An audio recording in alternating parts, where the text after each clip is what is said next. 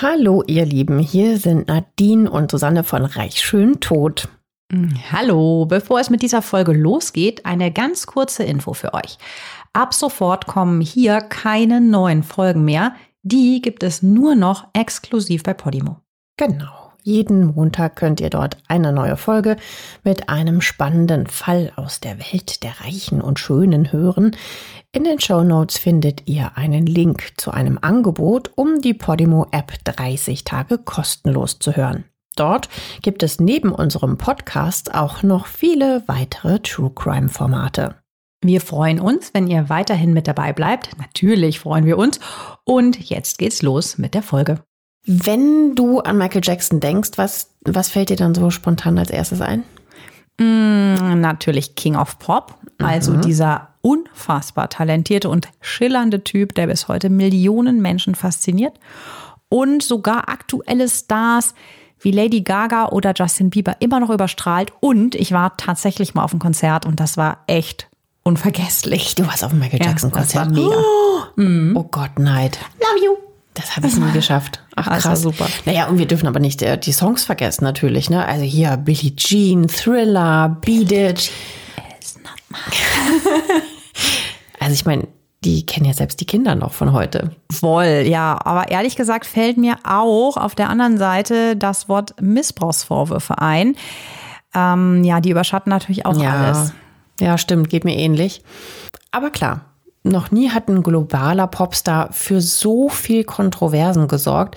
Und natürlich war auch sein Tod vor zwölf Jahren natürlich das Gesprächsthema Nummer eins. Zwölf Jahre ist das ja, schon. Ja, ich krass, erinnere mich ne? noch total an den ja. Moment. Farrah Fawcett ist am gleichen Tag gestorben. Echt? Mhm. Das hatte ich nicht mal am Schirm. Ich bin morgens gefahren und habe das so im Radio gehört und dachte kurz so, ja, da hat die Welt die, den Atem Wirklich, angehalten. Ich habe auch ne? den Atem angehalten. Es war ganz komisch. Ja, und es gibt ja bis heute noch so viele Fragen und so viele Theorien, was da genau passiert ist. Und die klären wir natürlich heute. Wir versuchen es ja. Also ein Megastar, ein rätselhaftes Ende. Da haben wir uns natürlich gedacht, das klingt definitiv nach reich, schön, tot.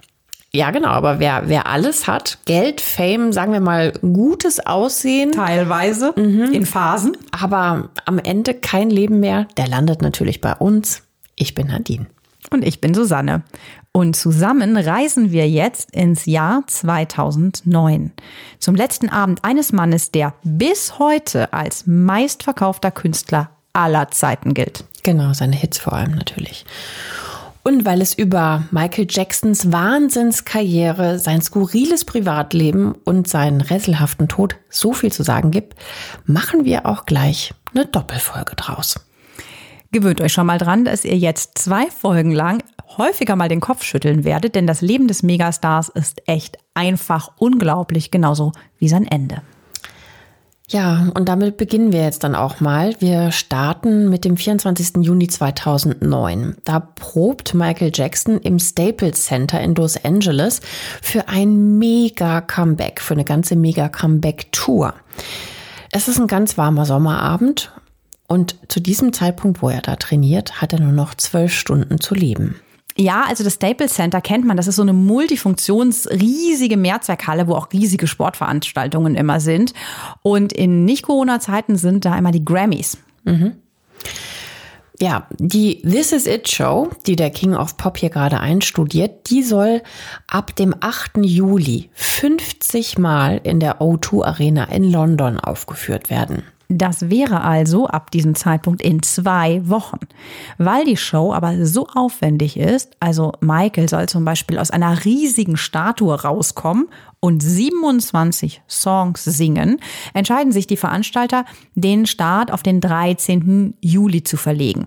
Die brauchen halt einfach noch Zeit, um zu proben. Ja, klar. Was Michael Jackson natürlich noch nicht ahnt, am 7. Juli ist dann stattdessen seine eigene Trauerfeier. Puh, makaber, ja. ja. Bitter, ne? Mhm. Jedenfalls ist das, was er hier startet, ein Wahnsinnsplan. Also 50 Shows, äh, du hast es gesagt, in sechs Monaten. Das heißt, jeden dritten oder vierten Tag eine.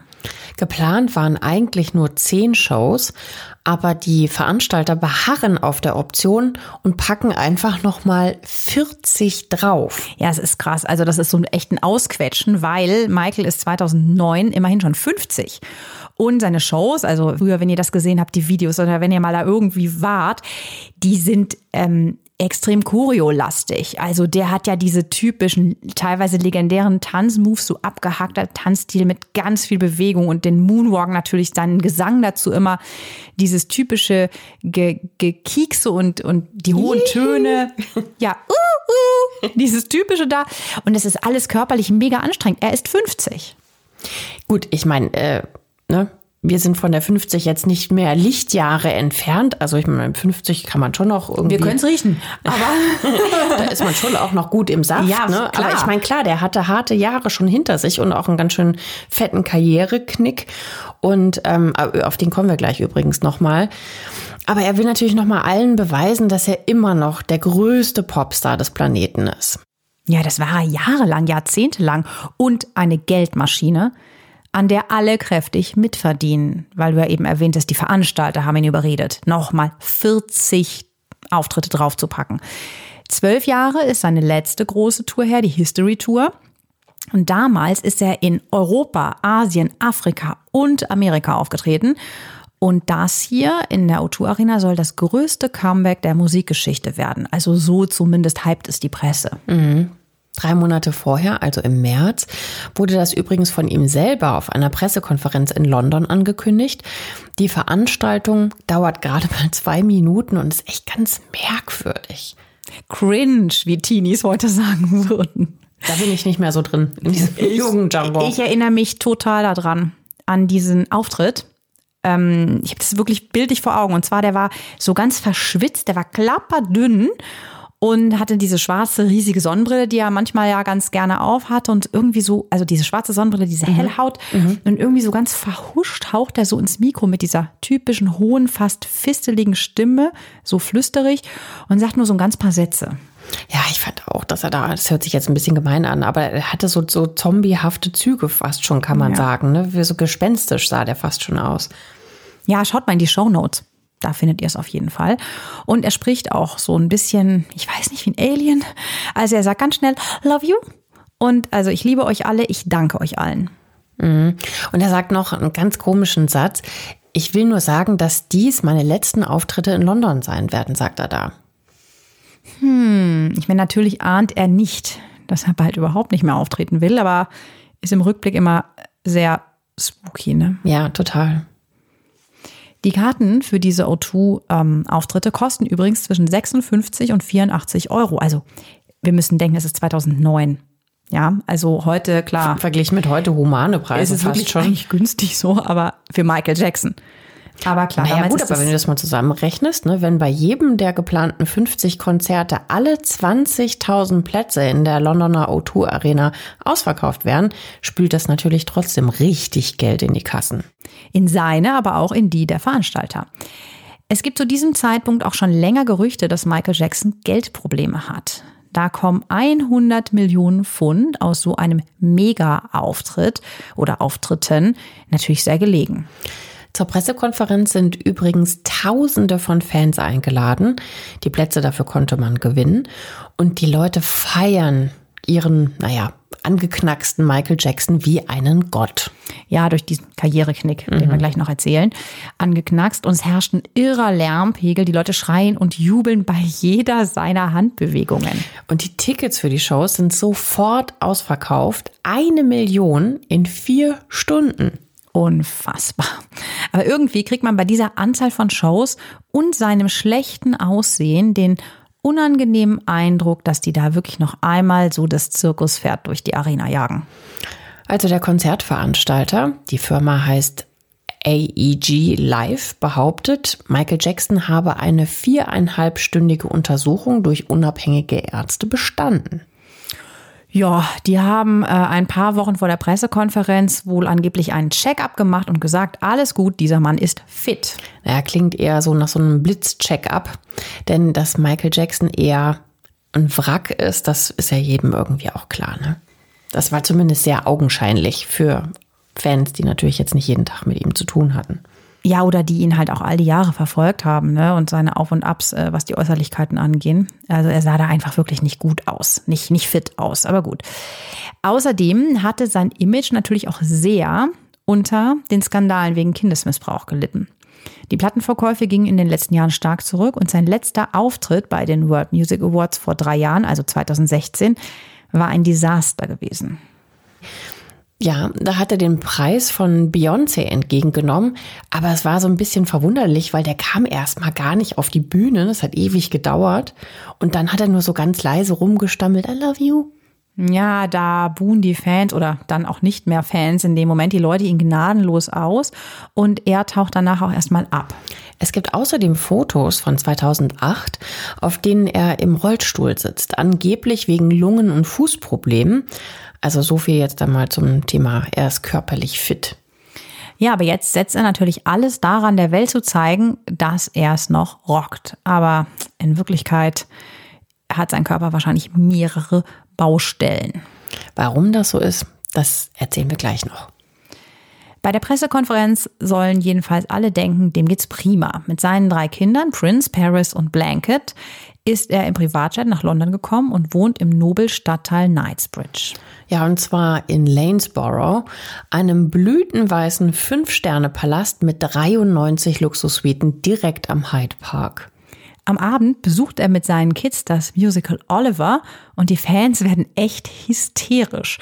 Die Kinder haben diese schönen verschnörkelten venezianischen Augenmasken auf und es muss für die schon, glaube ich, ein Horror gewesen sein. So dieses Gekreische, Geschrei, Gedränge. Also die flippen echt aus, als er da mit denen auftaucht. Ja.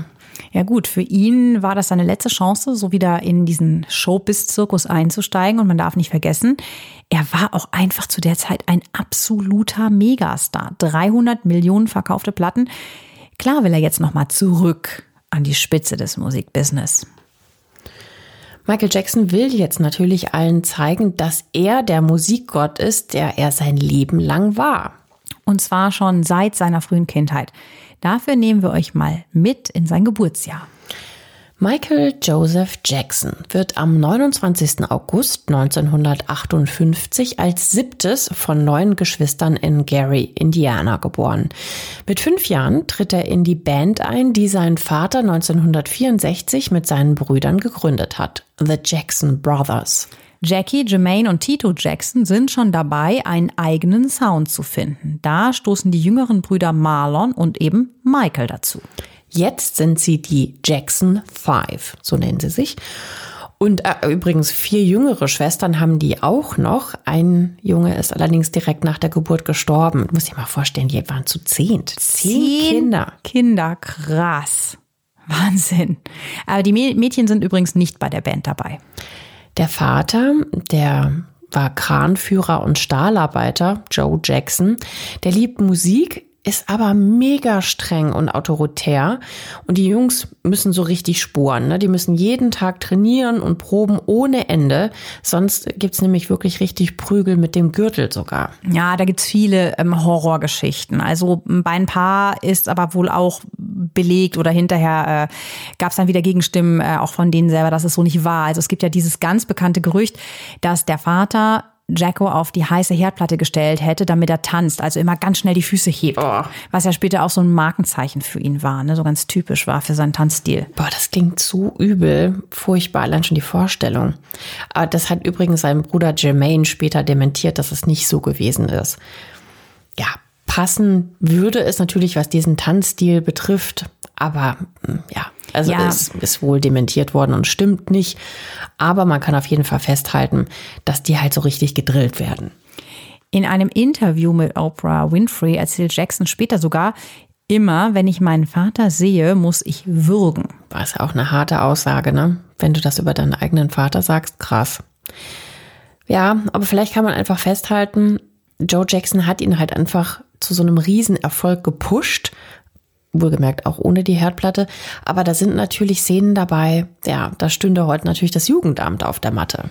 In seiner Autobiografie Moonwalk nach seinem ultraberühmten Tanzschritt, diesem Rückwärts-Vorwärts-Leiden, schreibt Jacko 1988, wenn ich an meine Kindheit denke, fällt mir immer nur Arbeit ein.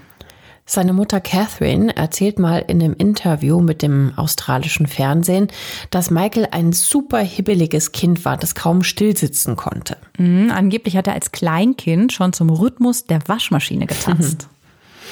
Ja, aber auch Michaels Mama greift bei dem Drillprogramm nicht ein und verbietet den Kindern vieles, was für andere ganz normal war. Vielleicht auch, weil die Eltern, also Joe und Catherine Jackson, Zeugen Jehovas sind.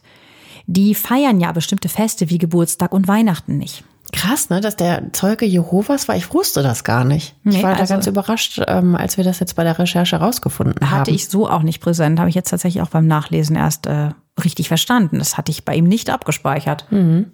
In einem Interview mit der Zeitung Die Welt sagt Michaels Bruder Jermaine einmal, Michael war ein Seelenkind. Kinder sind sehr gewohnt, rauszugehen, andere Kinder zu sehen, zu spielen, sich an Halloween zu verkleiden und so weiter. Wir durften das aber alles nicht. Ich werde nie vergessen, es war Weihnachten und ich saß mit Michael am Fenster in Indiana. Wir pressten unsere Nasen an die Scheibe. Draußen fielen die Schneeflocken und man hörte Weihnachtslieder von irgendwo.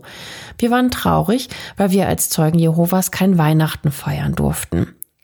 Wir konnten nur durch die Scheibe zusehen, wie die Kinder in ihren Häusern auf der anderen Straßenseite mit ihren Eltern vor den Weihnachtsbäumen saßen, Geschenke auspackten und all das. Es tut mir heute noch weh. Ja, und ehrlich gesagt, vor dem Hintergrund kann man vielleicht doch ein bisschen verstehen, dass er später ja so stark seine Kindheit nachholen wollte. Ja, dieses total unbeschwerte, sorglose fehlte halt natürlich total. Und man darf halt einfach auch nicht vergessen, also die Religion war das eine, aber das andere war halt auch äh, diese massive autoritäre Behandlung und das stundenlange Training jeden Tag. Da viel Spielen und so weiter halt hinten um, ne? Ja. Ja, es geht immer wieder zu vielen Contests durchs ganze Land und 66 gewinnen die Jungs dann einen Talentwettbewerb und bekommen tatsächlich einen Vertrag bei den legendären Motown Records. Ja, und die haben damals alle unter Vertrag. Also zum Beispiel die Soul Diva Diana Ross, Stevie Wonder, die Temptations. Ja, also die Rechnung, diese, diese ehrgeizige Idee von Joe Jackson ist erstmal total aufgegangen. Die Jackson Five werden über Nacht berühmt und mit zehn wird Michael dann sogar Leadsänger der Band. Ja, der, der war halt einfach auch total niedlich. Also diese Aufnahmen von früher, ne, der ist halt dann so ein dünner, der dann da so super tanzt und diese Stimme, das ist echt zum Knuddeln. Und diese hohe Stimme ist halt damals schon sein Markenzeichen. Die hat er ja komischerweise echt bis zum Schluss. Klar, damals war er natürlich auch noch ein kleiner Junge, hatte noch keinen Stimmbruch, ne? Ja, aber hat, hat dieses hohe Gequietsche und so sich echt erhalten. Ja. Die Karriere der Jungs, die geht dann durch die Decke. Stell dir mal vor, die hatten vier Nummer 1 Hits in Folge und 100 Millionen verkaufte Platten zwischen 1969 und 89. Vor allen Dingen auch ihre Tourneen Ende der 70er wurden so gehypt, wie man es heute vielleicht noch von Touren von Taylor Swift oder in Deutschland bei Helene Fischer kennt. Äh, Fun Fact übrigens, bis heute verdienen die Jackson 5, obwohl es die natürlich gar nicht mehr gibt, jedes Jahr 50 Millionen Dollar alleine mit Songs, Coverversionen, einfach an Tatjemen, weil sie die Rechte einfach besitzen an ihren eigenen Songs. Ja, man kann da bei denen halt echt sagen, so einmal so einen smarten Vertrag gemacht und ein Leben lang abkassiert, ne? Ja, die, die Hits kennt man aber auch. Also ABC, Blame It on the Boogie, Can You Feel It? Das ist so Soul vom Feinsten. Ja, toll. Also ach, ich fand die Musik immer super. Die Jackson Five ähm, zerstreiten sich dann allerdings mit ihrem Musiklabel Motown. Es gibt Soft, ja, weil sie sich nicht mehr gewürdigt fühlen und ihre eigene Musik nicht produzieren dürfen die jo. sich so vorgestellt haben, ne? so ihre. Dann kommt ihr cleverer Move. Sie wechseln nämlich dann zur Plattenfirma Epic Records, benennen sich um in The Jacksons und surfen einfach mal schön weiter auf der Erfolgswelle. Ja, oder Erfolgstsunami. Mhm, die haben dann nämlich zwar nur noch einen Nummer 1 Hit, aber die ganze Welt kennt sie jetzt und vor allem ihren Frontsänger Michael Jackson, der drittjüngste in der Familie. 1977 spielt Michael in dem tatsächlich Flop-Film The Wiz sogar eine erste Filmrolle übrigens. Da lernt er auch seine spätere beste Freundin Diana Ross kennen und den Erfolgsproduzenten Quincy Jones. Ja, und der macht alles, was gut klingt, zu Gold. Quincy hat, ohne Witz 28 Grammys daheim stehen. 28. Der- Wahnsinn. ja. Da gehst du so, so entlang und es kommt immer noch einer. Ja. Und der arbeitet mit allen mega großen Musikstars in dieser Zeit zusammen. Also sowas wie Frank Sinatra, Ray Charles, Ella Fitzgerald, Barry White. Unglaublich krass. Quincy sieht dann Michaels Talent und produziert 1979 sein erstes Soloalbum Off the Wall. Wahnsinn, oder? Der, der ist ja dann, der, mein Gott, was für eine Ehre auch, ja, für, so einen, für so einen Jungen. Nach dem Motto, mit der Familie ist ja schön und gut, aber alleine kannst du das noch besser. Das Album ist der Hammer. Also, wenn du das hörst, musst du sofort tanzen. Selbst heute ist das noch bei mir so. Der war mit seiner Musik halt einfach auch der Zeit echt weit voraus. Ne? Und Michael war da erst 21. Ja, und die Leute, die lieben das Album. Sieben Millionen Mal verkauft sich's und kriegt Platin.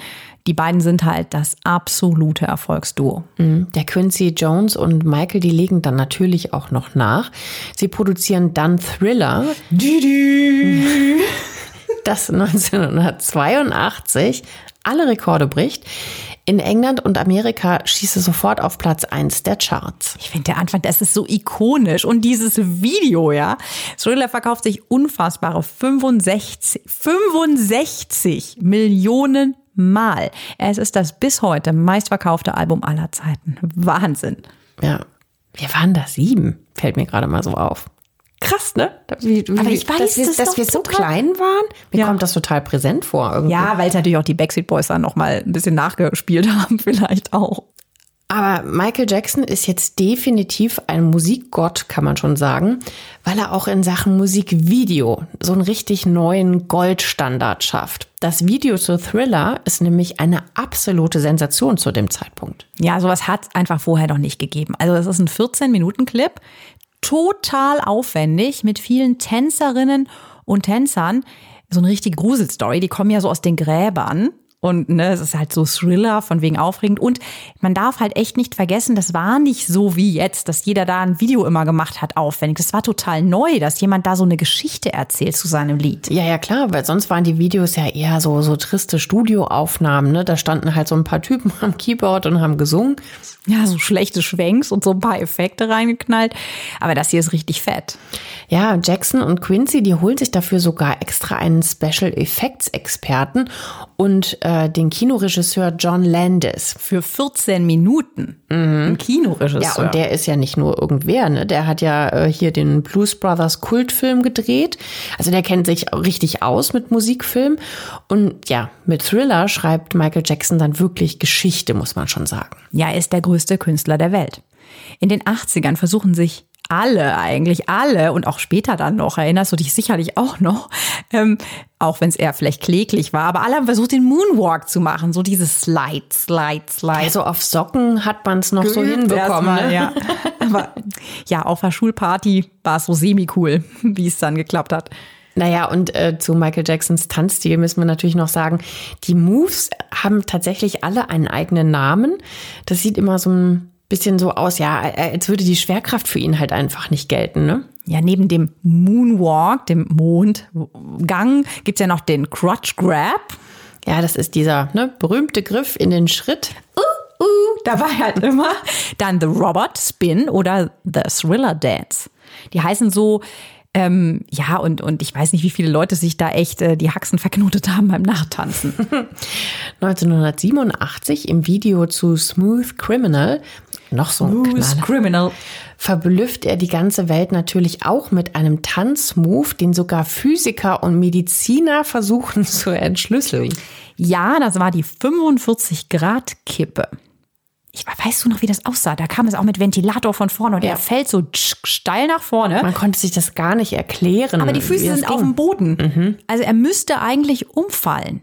Wir haben euch auf jeden Fall auch ein Foto von diesem Move äh, in den Shownotes verlinkt. Fans glauben ja, dass Michael einfach überirdisch gut ist und verstauchen sich natürlich selber so die Beine beim Versuch, das nachzumachen.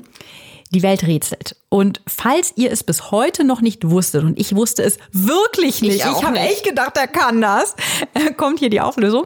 Also Michael hatte einen Spezialschuh an, der hatte so einen dreikantigen Schlitz in der Ferse. Ja, und den kann er dann an so ein paar bestimmten Stellen an der Bühne mit so einem Metallstift einrasten lassen. Also der, der war sozusagen gefesselt in dem Moment oder wurde gehalten von dieser Apparatur, kann man sagen. Und deswegen konnte er sich auch so weit nach vorne lehnen. Aber du brauchst natürlich trotzdem eine Körperbeherrschung, dass du da so steif wie so ein Brett bist. Weil wenn du äh, das nicht machst, dann kannst du dir, glaube ich, richtig doll wehtun auch. Ja, das klingt dann erstmal so wie, ach so, ja, hm, na dann kannst ja jeder, aber so war es nicht. Also dafür musst du echt auch fit sein und vor allen Dingen auch, wie das in die Waden halt geht, ne, dieser Zug da drauf. Also der musste schon oder war auch einfach sehr trainiert für dieses krasse Bühnenprogramm, was er da geliefert hat. Diese vielen verschiedenen Tänze, die er da immer durchgemacht hat. Mhm. Mit denen immer auch an den Hut fassen und die Beine aufzu und so. Es war auch alles ja so schnell. Und dazu musste er ja noch singen. Ne? Mhm. Also ich meine, da warst du ja wahrscheinlich nur vom Tanzen total außer Atem und musstest auch noch singen. Michael prägt also nicht nur den Musik, sondern auch den Tanzstil der 80er wie kein anderer. Hier sowas wie Beat It, Billy. Beat Billie Jean is not my lover. Komm, du willst nicht hier, ich merke schon. I am the one. Ich habe so die krass die Ohrwürmer. Ja, ich merk's also Billie Jean zum Beispiel, das sind halt so alles so Songs, die, ja, die wir auch noch in Jahrzehnten hören werden, hundertprozentig. Das hat halt einfach die Musikgeschichte total geprägt. Am Start. Und die Outfits, ne? Also das war auch so eine Show, die Hüte, die Glitzerhosen, diese Militärjacken, da hat er ja so, so was die Handschuhe. Fantasy, die Handschuhe, die Gelfrisuren, also außer Elvis und Marilyn Monroe kenne ich echt keinen Star, der so viele Imitatoren hatte. Mhm. Der bricht äh, auch tatsächlich acht Guinness-Weltrekorde, kriegt einen Stern auf dem Hollywood Boulevard, wird im Weißen Haus sogar von Präsident Ronald Reagan geehrt. Ach echt, das wusste mhm. ich gar nicht mit Reagan. Äh, ich wusste, er schafft zweimal in die Rock'n'Roll Hall of Fame und kriegt 13 Grammys. Auch nicht schlecht. Insgesamt verkauft Michael Jackson unfassbare 750 Millionen Platten und sogar nach seinem Tod läuft das Geschäft. Das erklären wir gleich nochmal genauer. Sein Erfolgsturbo damals, der Quincy Jones, lebt übrigens heute immer noch. Er ist 88 Jahre alt. Ja, das hätte wahrscheinlich damals auch keiner geglaubt, ne, dass der mal seinen Schützling überlebt. Nee, allerdings nicht. Michael ist damals jedenfalls, man kann es echt so sagen, eine Hochleistungsmaschine. Er ist sehr schlank, fit, Nichtraucher, total trainiert. Und es ist auch klar, sein Körper muss funktionieren. 1984 drehen er und seine Brüder einen Pepsi-Werbespot. Da gibt es einen Feuerunfall am Set und ein Feuerwerkskörper explodiert direkt über seinem Kopf. Und das ist so krass. Michael tanzt mit brennenden Haaren einfach weiter. Seine Tänzer, also Background-Tänzer, löschen dann das Feuer. Das ist doch, ist doch Wahnsinn, oder? Das ist total krass. Vielleicht war der da so im Film oder der ist einfach so perfektionistisch. Ich bringe das hier zu Ende, das klappt schon. Ich oder weiß er nicht. in dem Moment nicht gemerkt, weil nur die Haare gebrannt haben und später erst dann. Hm. Weil äh, natürlich verletzt er sich dann auch in dem Moment, wo seine Haare da in Flammen stehen. Und er muss mit Verbrennungen zweiten Grades am Kopf in die Klinik. Pepsi zahlt ihm als Entschädigung 1,5 Millionen Dollar, die er dann einer Klinik für Brandopfer spendet. Plastische Chirurgen operieren ihn, aber eine kahle Stelle am Kopf bleibt. Hier und bei späteren Verletzungen macht er dann zum ersten Mal Bekanntschaft mit harten Schmerzmitteln. Und die hinterlassen wohl bleibenden Eindruck bei ihm. Vor der Klinik stehen damals hunderte kreischende Fans mit Gute Besserung Plakaten. Die Polizei muss die Straße sperren. Michaels Mama Catherine kommt mit einem Bodyguard zu Besuch. Also es war ein unglaublicher Hype. Schaut euch auch das mal in den Show Notes an, haben wir euch verlinkt. Stell dir vor, du wärst da einfach ganz normal im Krankenhaus und plötzlich ist da so eine Fanmeute, weil. Michael mhm. da auch liegt. Also in den 80ern ist Michael Jackson echt die berühmteste Person der Welt. Also den kennen wirklich mehr Menschen als den US-Präsidenten oder sogar den Papst. Ja, aber der Ruhm dreht sich bald ins Negative. Ja, in den 90ern, da stockt Michael Jacksons Karriere nämlich. Der Musiksound ändert sich und er ist immerhin, ja gut, seit drei Jahrzehnten im Geschäft. Da muss er sich halt permanent neu erfinden. Außerdem wird immer mehr über sein skurriles Privatleben bekannt. 1987 hat Michael ein riesiges Anwesen gekauft, die berühmte Neverland Ranch. Die ist 1000 Hektar groß und liegt im kalifornischen Santa Barbara. Benannt ist sie nach dem Königreich aus dem Peter Pan Buch. Ah ja, da stimmt, ich erinnere mich. Der Junge, der nie erwachsen wird, ne, darum ging es ja. Genau, das ist auch so symbolträchtig gemeint, wie wir es jetzt hier verstehen. Die Ranch liegt im Städtchen Los Olivos, 50 Kilometer von Santa Barbara entfernt. Eigentlich ist das ein Weinanbaugebiet.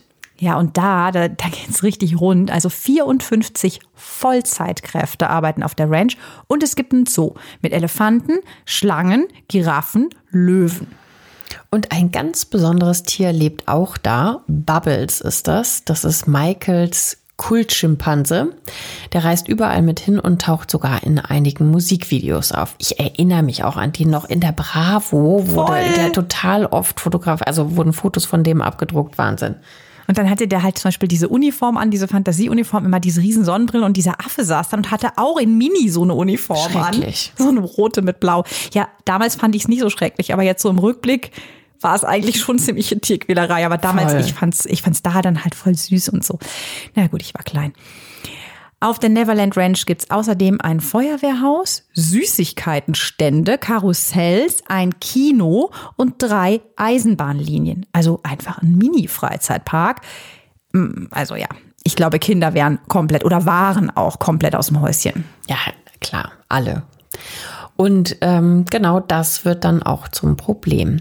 Denn Michael Jackson scheint hier seine verlorene Kindheit nachholen zu wollen und er will immer in der Nähe von Kindern sein. Und dafür gibt er Unsummen an Geld aus.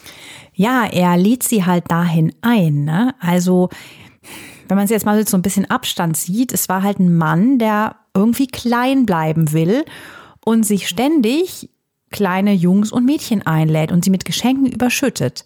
Sogar bei ihm im Bett schlafen dürfen sie. Auch ein 13-jähriger Junge ist später mal dort. Das ist Gavin Arvizo.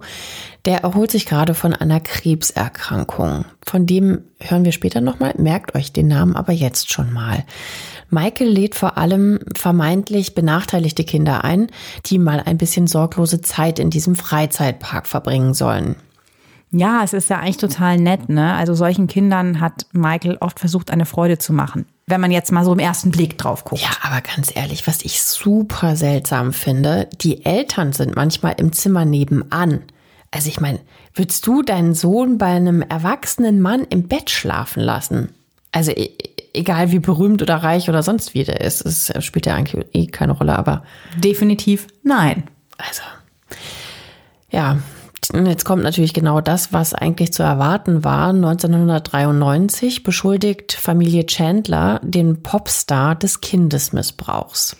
Ja, der Zwölfjährige ist der Sohn eines Zahnarztes, Evan Chandler. Er heißt Jordan und er soll auch sogar einige Zeit mit äh, Michael Jackson auf der Ranch gelebt haben. Im Verhör ist er sogar in der Lage, Michael Jacksons Geschlechtsteil detailliert zu zeichnen und er behauptet, dass er mit ihm intim gewesen sei. Ja, wobei es gegen diese Zeichnungen dann tatsächlich oder über diese Zeichnungen tatsächlich dann auch wieder Zweifel gibt und es wieder nicht klar ist, es ist einfach nur irgendein Penis nachgezeichnet oder seiner speziell. Also es ist so ein bisschen strittig, ja. Aber stell dir das mal vor, insgesamt ist das natürlich ein Riesenskandal. Der Megastar und Multimillionär Michael Jackson wird natürlich verhört. Er ist also plötzlich Verdächtiger. Und das Polizeifoto, daran erinnere ich mich auch noch total, das heißt ja Mugshot von ihm, das ist total bekannt und da sieht er aus, man kann es nicht anders sagen, wie ein erschrockenes Skelett. Ja. So dünn. In einem Fernsehinterview, da beklagt er sich später dann auch, dass das die demütigendste Tortur seines Lebens gewesen sei, weil die Beamten untersuchen halt seinen gesamten Körper 25 Minuten lang. Also überall wird er begutachtet. Ja, also er muss sich äh, im Detail begutachten lassen, ob es da irgendwie Hinweise gibt. Er hat später auch behauptet, dass die Polizei ihn da ähm, übel misshandelt hätte. Also es gibt Videoaufnahmen von diesen Verhören, wo er die Polizeistation verlässt und dann noch mit beiden Händen so Victory-Zeichen macht und winkt und grüßt. und ähm, eigentlich auch fröhlich pfeift. Es ist alles auf Video. Aber er hat dann hinterher gesagt, ja, die haben mich da eingeschlossen mit einer total verdreckten Toilette. Ich musste stundenlang warten, ich bin misshandelt worden. Also das wird dann hinterher auch auf sehr verschiedene Arten erzählt. Es ist ähm, ja eine komische Sache von Anfang an. Ja, Jackson will natürlich, dass das Ganze ganz schnell vom Tisch kommt. Und dann kommt die Wende gegen Zahlung einer großen Geldsumme. Man munkelt von 23 Millionen Dollar, zieht die Familie Chandler die Anschuldigungen wegen Missbrauch dann wieder zurück. Es kommt also nie zum Prozess. Tja, das wirkt jetzt für viele natürlich wie ein Schuldeingeständnis von Michael und so, als ob er halt Schweigegeld gezahlt hätte. Übrigens sind auch ähm, der Kevin allein zu Hause Star Macaulay Culkin und der Schauspieler Chris Tucker öfter zu Gast auf der Neverland Ranch und zwei andere Jungs, Wade Robson und James Safechuck. Die beiden, die sagen übrigens äh, in diesem, äh, zu Beginn dieses Prozesses auch für ihn aus. Später werden sie weltberühmt, weil sie 2019 in der HBO-Doku Leaving Neverland auspacken und dann sagen, sie seien als Kinder selber jahrelang von Michael Jackson missbraucht worden. Mhm, der Film schlägt dann ja auch später weltweit hohe Wellen. Tja, die Frage steht natürlich schon im Raum, ne? Wie konnte das damals, wenn wir jetzt nochmal zurückspringen, als das das erste Mal hochkocht, Anfang der 90er, eigentlich niemand komisch finden, dass viele von diesen Kindern mit einem dann doch zugegebenermaßen schrulligen, offenbar einsamen Superstar zusammen sind, dort ein- und ausgehen und bei ihm im Bett übernachten. Ja, das ist auch wirklich schwer zu glauben. Dass die da einfach nur übernachtet haben, meinst du? Oder wie man das nicht komisch finden konnte. Ja, wie man das nicht komisch Ja, finden konnte, dass sie angeblich mit ihm in einem Bett geschlafen haben und die Eltern das zugelassen haben und so, das ist doch alles. Es ist super seltsam, ja. Also Michaels Karriere hat auf jeden Fall einen riesen Knacks, einen ernsthaften Knacks bekommen. Er wird von Millionen Menschen immer noch wegen seines musikalischen Talentes verehrt.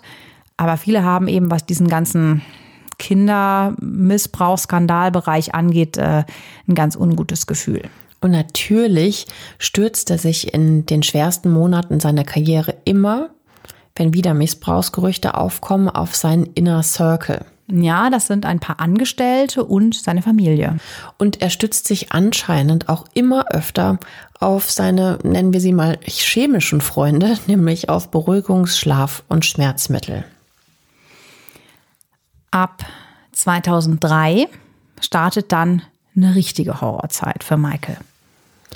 2003 dreht er mit dem Skandaljournalisten Martin Bashir, das ist äh, übrigens der, der sich äh, mit fiesen Methoden das Diana-Interview erschlichen hat, eine Doku. Und die hat Michael mehr geschadet als genutzt.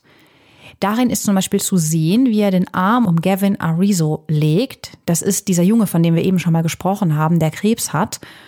Und der sagt, also Michael sagt, es ist doch nichts Schlimmes daran, wenn Erwachsene mit fremden Kindern in einem Bett schlafen. Oh Mann, was ist das für eine Aussage? Ja. Im Juni 2003 alarmiert dann ein Psychotherapeut die Polizei von Santa Barbara, weil ein von ihm behandelter Junge Vorwürfe gegen Michael Jackson erhebt. Im November durchsucht die Polizei die gesamte Neverland Ranch. Michael Jackson wird verhaftet und kommt gegen eine Kaution von drei Millionen Dollar wieder frei. Ja, die bringt er übrigens innerhalb von einer Stunde auf. Er trägt eine Hose, die aussieht wie ein Schlafanzug und sagt, er sei eben noch duschen gewesen. Im Dezember klagt die Staatsanwaltschaft ihn wegen Kindesmissbrauchs und Freiheitsberaubung an. Ja, zehn Familien stehen gegen einen Superstar vor den Augen der gesamten Welt. Ja, krass, das war auch ein riesen Medienspektakel. Ne? Das ging ja jeden Tag, kam ja eine neue Meldung dazu. Eine von ihnen ist Familie Arviso, deren Sohn Gavin sagt, Michael habe ihn missbraucht. Auch er kann genau Michael Jacksons Penis beschreiben. Das haben wir eben davor auch schon mal gehört mit diesen Zeichnungen ne? von dem Jordan Chandler. Ja, aber jetzt wird's dann richtig brenzlig für den Star. Monatelang verhören die Ermittler Zeugen, werten jedes Detail aus und sammeln Beweise. Ja, hier kann sich Jacko jetzt nicht mehr rauskaufen, sondern muss tatsächlich vor Gericht erscheinen. Und das wird eine richtig skurrile mediale Schlammschlacht. Im Fernsehen bittet Jackson die Amerikaner, Bitte bleiben Sie unvoreingenommen, ich werde freigesprochen und rehabilitiert, wenn die Wahrheit ans Licht kommt. Seine Familie stellt sich jedenfalls geschlossen hinter Michael. Auch seine Fans machen mobil. Die halten richtig Nachtwachen in den Straßen. Es gibt auch total viele Tumulte. Und der Zuspruch scheint ihm gut zu tun. Einmal zum Beispiel, da stoppt er dann auch seine Limo mitten in der Menge, steigt aus, klettert aufs Dach und tanzt. Das weiß ich auch noch, die Bilder. Ja. Das war so krass. Und die Fans, die rasten natürlich da total aus. Die Zeugenanhörungen vor den Geschworenen laufen im April 2004 unter Ausschluss der Öffentlichkeit ab. Unter anderem werden prominente Zeugen wie Macaulay Culkin, also Kevin allein zu Hause Darsteller, und der Manager der Neverland Ranch befragt. Jackson wechselt dann den Anwalt und das ist eigentlich ein ziemlich smarter Move, denn Thomas Misserow soll ihn jetzt rausboxen. Ein Spitzenanwalt, mega selbstbewusst, der war mal Amateurboxer und hat ein, Harvey, ähm, hat ein Harvard-Studium der hat auch Bill Cosby und Mike Tyson vor Gericht vertreten. Also so ein richtig harter Hund und den braucht Michael Jackson jetzt auch. Noch im April wird er offiziell in zehn Punkten angeklagt. Am 31. Januar 2005 startet der Prozess am Bezirksgericht im kalifornischen Städtchen Santa Maria. Und die Gerichtsauftritte sind somit die strangesten Bilder, die es von ihm gibt, finde ich. Ja, zum Prozessauftakt kommt er zum Beispiel komplett in weiß gekleidet. Wie die Unschuld. Mhm. Und es gibt während des Prozesses noch andere, ja, ziemlich befremdliche Bilder, muss man schon fast sagen. Unter einem Sonnenschirm, ähm, gestützt von einem Bodyguard, vor ihm seine Mama Catherine. So läuft er halt einmal ins Gericht. Er winkt auch öfter mal so verwirrt in die Kameras. Sein Anwalt fährt auch das volle Mein Klient ist unschuldig Programm. Er wirft der Gegenseite vor, Zeugen einzuschüchtern, beantragt einzelne Ankläger auszuschließen und will den Prozess verschieben. Und er hat Erfolg. Nach zwei Monaten, 141 Zeugen und 85 Beweisstücken stellt die Staatsanwaltschaft wirklich das Verfahren ein, weil die Geschworenen die Schuld nicht eindeutig feststellen können. Nachher fragt die Presse die Geschworenen, würden Sie Ihre Kinder in einem Bett mit Michael Jackson schlafen lassen? Tja, rate mal, was Sie gesagt haben. Hm, vermutlich nein. Richtig. Jackson war angeklagt, vorsätzlich und gesetzwidrig unzüchtige Handlungen an einem 13-Jährigen verübt zu haben, um seine eigenen sexuellen Bedürfnisse zu befriedigen. Ein weiterer Anklagepunkt war versuchter sexueller Missbrauch eines Minderjährigen. Im Juni 2005 wird Michael Jackson für nicht schuldig erklärt und von allen Anschuldigungen freigesprochen. Ja, unter anderem, weil die beiden Jungs aus Leaving Neverland erklären, sie hätten nur mit ihm in einem Bett geschlafen.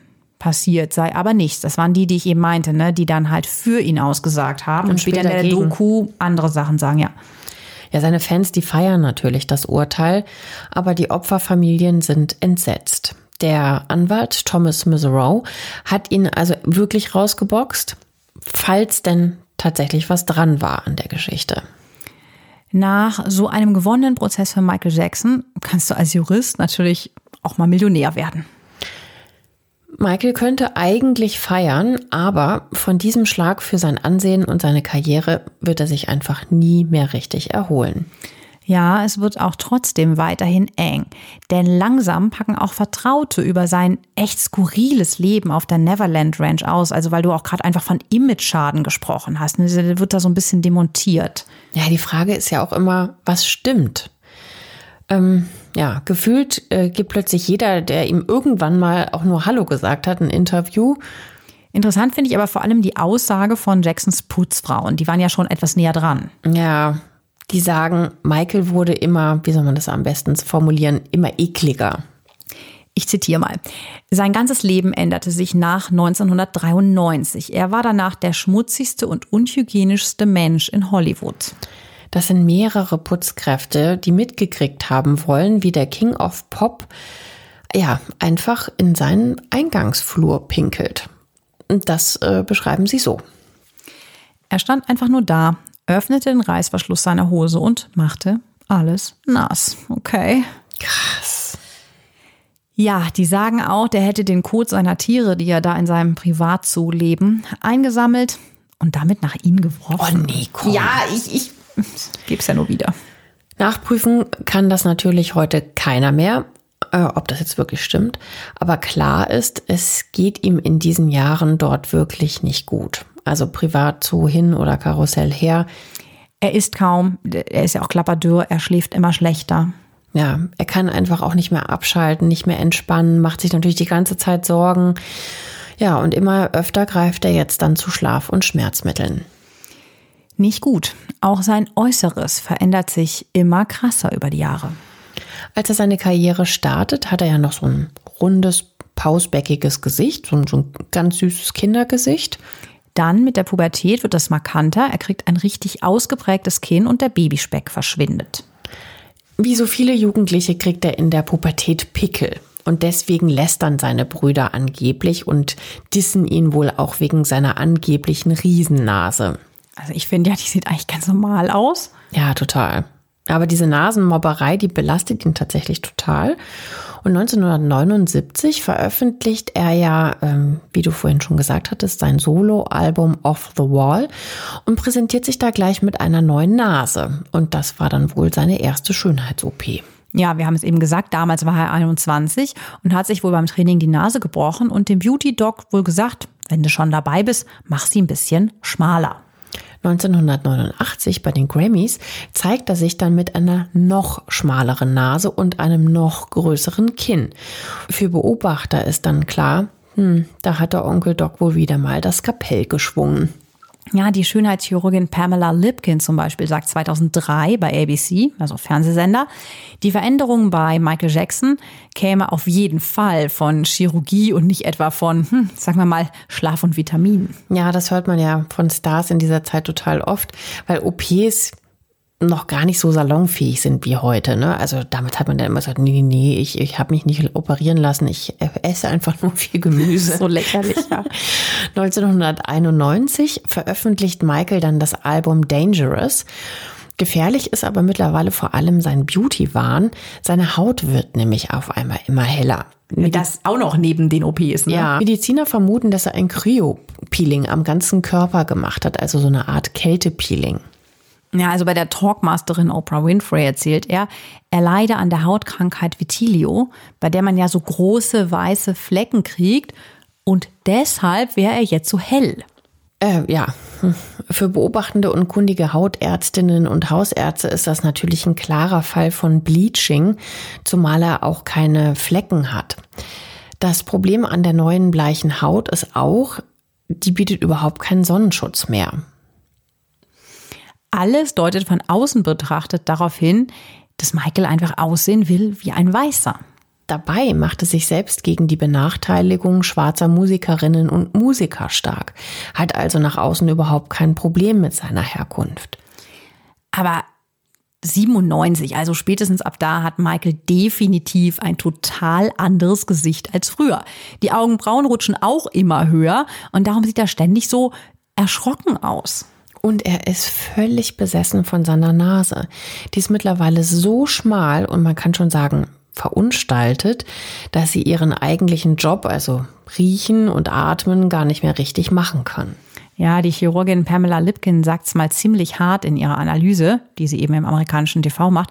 Sie bezeichnet Michael Jackson als Nasenkrüppel, also jemand, bei dem die Nase so oft gemacht wurde, dass man damit nicht mehr atmen kann. Er behauptet, er hätte sie richten lassen, damit er die hohen Töne besser trifft. Ach, gruselig. Also selbst wenn das stimmen würde, seine Nase so zu verunstalten, dass man besser singen kann. Also und vor allem, wie soll das denn miteinander zusammenhängen? Also ist ja auch alles ein bisschen absurd. Ja, also Chirurgen nennen so eine Nase wie seine eine Endstufennase. Also eine verlorene Nase die sich nicht mehr wiederherstellen lässt. Da gab es auch immer die Gerüchte, dass er dieses Plastikteil da vorne drin hat und dass es abfällt. Ich wollte gerade sagen, das habe ich auch mal gehört, dass sie auch abgefallen sein mhm. soll. Wie schrecklich. Was für ein fürchterliches Wort auch, Endstufennase. Ja.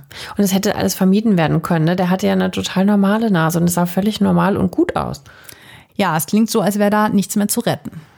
In seinen letzten Jahren, also Anfang der 2000er Jahre, sieht man Michael das war ja nun lange vor der Corona-Pandemie, auch oft mit chirurgischer Maske oder so Tüchern vorm Gesicht. Vielleicht will er da so ein bisschen so den Pfusch verstecken an seiner Nase. Gleichzeitig darf er natürlich aber auch seine empfindliche helle Haut auch fast keinem Licht mehr aussetzen. Ja, wie oft er unter Messer liegt, da blickt wirklich niemand mehr richtig durch. Aber Beobachter meinen, es war mehr als 50 Mal. Was aber wirklich deutlich wird, er steht immer mehr neben sich. Ja, das liegt vielleicht natürlich dann auch an den OPs, denn nach jedem Eingriff braucht Michael natürlich Schmerzmittel und sein Medikamentenkonsum wird immer krasser. Mm, genau wie auf ganz andere Art sein Liebesleben. Also parallel zu seinen äußerlichen Verwandlungen driftet auch sein Love Life schon seit den 90ern in eine etwas seltsame Richtung. 1994, vielleicht auch, um die damals alles dominierenden Pädophilie-Gerüchte aus der Welt zu räumen, heiratet Michael Jackson die Tochter von Elvis. Die Tochter von Elvis? Ja, Lisa Marie Presley. Daran erinnere ich mich auch noch ganz genau. Die kam out of the blue. Ja, komplett. Das war wirklich von, von, von äh, gestern auf heute. Ach, übrigens, äh, wir sind zusammen total in love und verheiratet. Ja, und man hat nie vorher irgendwas gesehen. Hört sich jetzt ehrlich gesagt auch total nach PR-Gag an. Also King of Pop, heiratet Tochter von King of Rock. Das war eine total schräge Überraschung. Ja, scheint aber ein mega Coup gewesen zu sein. Es gibt Bilder, wie die beiden aus dem Privatjet steigen und tatsächlich happy wirken. Also beide sehen gut aus. Beide sind natürlich seit ihrer Kindheit schwer reich und beide stehen in der Öffentlichkeit. Also sie scheinen ein gutes Paar zu sein, sagen wir es mal so, die, die viel aus der Welt des anderen verstehen. Lisa Marie spielte übrigens sogar in seinem Video mit zu dem Song You are not alone. I am here with you. Da spielt sie mit. Ja. Das fand ich damals übrigens schon total strange wie sie sich da so anschmachten und so weiter. So, so Michael zu ihm gar nicht, ja, wie er sich sonst so, präsentiert so, so hat. als ähm, sexy Mann und liebender Mann, das konnte man sich so gar nicht vorstellen, dass das irgendwie stimmig ist, ne? Und, und ja. stimmt. Nee. Ging mir auch so. 1995 gibt das Paar der Star-Journalistin Diane Sawyer ein Fernsehinterview, erzählt über den Heiratsantrag und ganz wichtig, dementiert, dass Michael jemals sexuelles Interesse an Kindern hatte. Ja, schaut euch das mal in den Show Notes an. Also irgendwie ist das komisch. Die sitzen da mit Abstand, also es wäre jetzt total Corona-konform. Sie ganz in weiß supportet ihn und stützt alle seine Aussagen. Ich kann mir nicht helfen, das Ganze wirkt wie ein mittelmäßig einstudiertes Theaterstück. Ja, aber was eigentlich alle Welt wissen will, tja, was ist denn jetzt eigentlich mit seinem Liebesleben? Unfassbare 60 Millionen Menschen schalten bei dem Interview ein und alle wollen wissen, haben die beiden Sex? Die Antwort gibt's natürlich erst ganz zum Schluss des Interviews. Er weicht so aus und sie sagt, yes, yes. Also, ja, das fällt mir echt schwer zu glauben, aber ja, man weiß natürlich immer nicht, wie, wie es bei Ander zwischen den Lagen zugeht. Mhm, aber die Ehe der beiden zerbricht jedenfalls, schon ein Jahr später. Ja, ich finde es eigentlich überhaupt spannend, welche Rolle Frauen in Jacksons Leben gespielt haben. Ähm, ja, lass uns doch mal einfach die wichtigsten anschauen. Seine Schwester Janet ist sein Leben lang eine total wichtige Bezugsperson.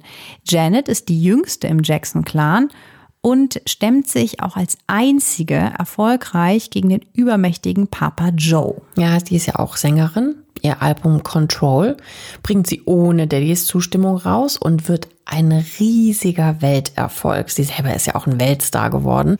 Die fand ich so wahnsinnig hübsch, Janet Jackson. Und die hatte ja auch diese ganz kleine Nase, ne? Jacko und Janet treten auch immer wieder zusammen auf, vertrauen sich auch sonst scheinbar grenzenlos. Ah, die war zum Beispiel auch sicher einer seiner Anker in schwierigen Zeiten. Mhm. Ja, wie auch ähm, seine sehr gute Freundin, äh, das war Hollywood-Star Liz Taylor. Die Britin hat zweimal den Oscar gewonnen, wurde von der Queen sogar geadelt und gehört zum absoluten Who is Who in Hollywood zur damaligen Zeit. Ein bisschen in die Jahre gekommen, trägt sie ihr Leben lang ja diese tupierte 80s-Frisur und extrem viel Bling-Bling-Schmuck. Sie starb übrigens 2011 mit 79. Und die war damals eine richtige Schwulen-Ikone, ähm, setzte sich für AIDS-Kranke zum Beispiel ein und blieb bis ins hohe Alter wahnsinnig hübsch mit so hellblauen Katzenaugen und so einer kleinen Nase. Einer hübschen, kleinen Nase. Böse Zungen behaupten nämlich, dass diese ihre Nase das Vorbild für seine vielen Operationen war. Naja, wenn du mal Fotos aus diesen Nullerjahren von beiden nebeneinander liegst, dann ist das gar nicht mal so abwegig. Das kleine Näschen und die helle Haut. Hm. Ja, dass er sich ihr so ein bisschen angleichen wollte. Ne? Da gibt es viele Gerüchte. Es gibt sogar ein ganzes Buch über diese Freundschaft. Elizabeth and Michael, the Queen of Hollywood and the King of Pop. Mein Gott, alle haben aber auch versucht, mit irgendwas da Geld rauszumachen. Ne? Ja, das ist a love story. Hm. Da schreibt der Autor Donald Bogle, wie nah sich die beiden stehen. Michael schenkt Liz sogar mega teuren Diamantschmuck und sie im Gegenzug schenkt ihm einen Elefanten. Den nennt sie Gypsy und der lebt natürlich dann auch auf der Neverland Ranch. Wieso hast du mir noch nie einen Elefanten geschenkt? So einen Baby-Elefanten. Finde ich super. Ein Dumpo. Beide wurden übrigens auch als Kinderstars berühmt. Also Liz mit zwölf, das war in so einem Pferdefilm. Vielleicht ist das auch so eine Verbindung. Ja, möglich. Zusammen sind sie jedenfalls total unbeschwert und albern total viel rum. Das erzählen Angestellte und Beobachter. Liz und ihr Ehemann Larry Fortansky, das ist übrigens einer von ihren acht Ehemännern, besuchen Michael Jackson auch auf der Neverland Ranch und heiraten 1991 sogar dort. Liz Taylor stellt sich übrigens auch während des Gerichtsprozesses vor Michael und verteidigt ihn öffentlich. Als sie 2005 an einem Gehirntumor erkrankt, kümmert er sich dann wiederum auch ganz süß um sie. Also wir können festhalten, die ist sowas wie seine mütterliche Lebensliebe. Ja, genauso wie Diana Ross übrigens. Den Soulstar hat er, das hatten wir ja eben schon mal gesagt, am Set zum Film The Wiz kennengelernt. Bei beiden schlägt sofort der Blitz ein. Also ich denke mal, das ist so eine tiefe, aber eher platonische Freundschaft. Ja, aber ein Leben lang schwärmen sie, wie sexy sie sich gegenseitig finden. Diana ist seine Mentorin, auch musikalisch. Er will sogar, dass sie im Falle seines Todes die Ziehmutter seiner Kinder wird.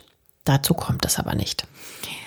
Mm, um seine Kinder, Prince und Paris, die hatten wir eben schon mal kurz erwähnt, die er mit der Leihmutter Debbie Rowe hat, um die kümmert sich auch eine Frau mit ruandischen Wurzeln. Die heißt Grace Ruramba. 17 Jahre lang arbeitet Grace für Michael, erst fünf Jahre als Sekretärin und dann als Nanny. Und die ist auch total wichtig im Jacko-Versum. Ja, seine Kinder nennen sie sogar Mom. Aber mehrfach wird sie auch gefeuert und wieder eingestellt, weil ihm mal dies, mal das nicht passt. Ein Jahr vor seinem Tod entlässt er Grace wieder mal, weil sie sich hilfesuchend an seine Mutter und seine Schwester wendet. Ja, die macht sich Sorgen, weil er sich ein paar Mal mit seinen Tabletten fast ins Jenseits befördert hätte. Ja, schaut die euch auf jeden Fall in den Shownotes nochmal an, die Grace. Also ich hatte die gar nicht mehr so auf dem Schirm, dass sie so wichtig war als Kindermädchen und auch Sekretärin, Assistentin, so ein bisschen Stütze. Eine wahnsinnig hübsche Frau. Es gab zwischenzeitlich sogar mal Gerüchte, er wolle sie heiraten. Wen er dann aber wirklich heiratet und wie sich sein Leben erstmal scheinbar stabilisiert, um dann total zu entgleiten und was genau hinter seinem Tod stecken könnte, das erzählen wir euch nächste Woche im Teil 2. Bis dahin sagen wir Danke fürs Zuhören und hört nächste Woche unbedingt wieder rein, denn da wird so richtig dramatisch. Sagt uns aber auch gerne jetzt schon, wie ihr Folge 1 fandet. Ähm, Die Gesangseinlage. Viele von euch haben uns äh, ja geschrieben, dass ihr genau diesen Michael Jackson-Fall von uns mal hören wollt. Ja, lasst es uns einfach gerne wissen bei Instagram oder natürlich auch gerne per Mail reichschöntod.julep.de. Wir haben übrigens auch eine Homepage, ne? www.reichschöntod.de. Wenn mal irgendwas mit dem Abspielen nicht klappen sollte, könnt ihr da auch immer alle unsere Folgen finden und auch die Show Notes. Ansonsten Habt eine schöne Woche. Bis dahin. Bis, bis Montag. Montag. Tschüss. Tschüss.